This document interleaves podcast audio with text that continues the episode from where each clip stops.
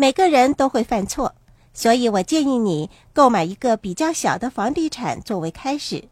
就算是你犯了错误，也不用为这个付出沉重的代价。记住哦，必须勇敢地踏出第一步，而且呢，从小规模做起。你需要注意报刊杂志上有关房地产的消息。由于费用比较便宜，人们经常在免费的杂志上刊登房地产广告。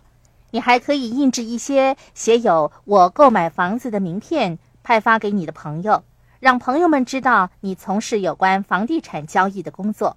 这样子做有助于你认识更多志同道合的朋友，或者是获得更多交易的机会。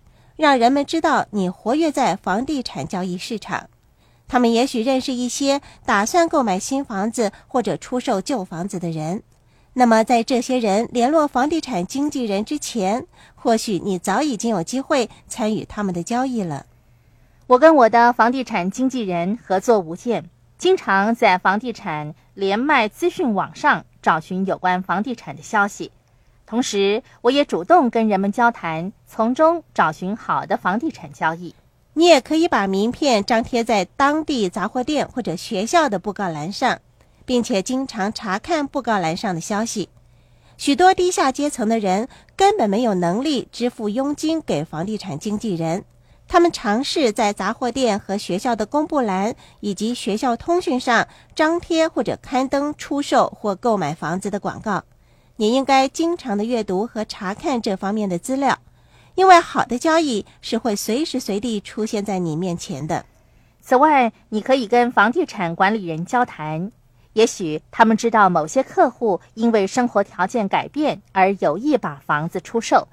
这样做的话，你就可以从各种各样的渠道当中获得更多房地产交易的机会。罗伯特在购买房地产前会实地查看一百个房地产，然后提出十份报价，从当中选出三份，经过一番讨价还价之后，选购其中的一个。许多人看过房地产之后，就感觉到好像有一种必须把它买下来的责任。千万不要这么想，即使你已经提出了报价，也不要抱着非买下它不可的想法，要理智一点。你要相信的是你的计算机，不要把自己看成不负责任的人。如果你发现这不是一笔好的交易，就不要买下那个房地产了。看一百个房地产，就好像上房地产的学校一样。你学会了房地产的专门用语、现金流动的情况，以及什么是拖延了维修工作。你看的房地产越多，学会的知识就越丰富。这些知识将会让你终生受用无穷。如果你打算购买一栋价值十万美元的出租房子，你至少该拥有一万到两万美元的现金，用来支付这一栋房子的头期款。这个方法行得通吗？嗯，这是一个很好的方法。记住，你估计所需的维修和油漆费用也应该计算在内。